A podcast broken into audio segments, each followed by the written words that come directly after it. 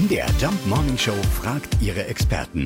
Fakt oder Fake? Ja, wir fragen nach bei Dr. Ingo Frohböse. Der ist tatsächlich beides sportlich und extrem erfolgreich. Früher war er Leistungssportler, heute ist er Universitätsprofessor an der Deutschen Sporthochschule. Ja, und müssen wir uns in Zukunft wirklich alle aufs Rad schwingen? Es gibt wirklich ganz viele Studien, die das belegen, dass eine Aktivierung des Stoffwechsels und damit auch vieler innerer Organe, insbesondere des Gehirns, führt einerseits dazu, dass wir eine deutlich bessere Durchblutung, Versorgung mit Sauerstoff des Gehirns haben. Und so wissen wir, dass die Konzentration und die Aufmerksamkeit deutlich nach der körperlichen Belastung besser ist. Darüber hinaus sind Radfahrer in der Regel, wenn sie häufiger fahren, auch meistens stressresistenter. Die haben einfach eine bessere Ausdauer und dementsprechend sind viele Belastungen kein Stress, sondern eine Herausforderung.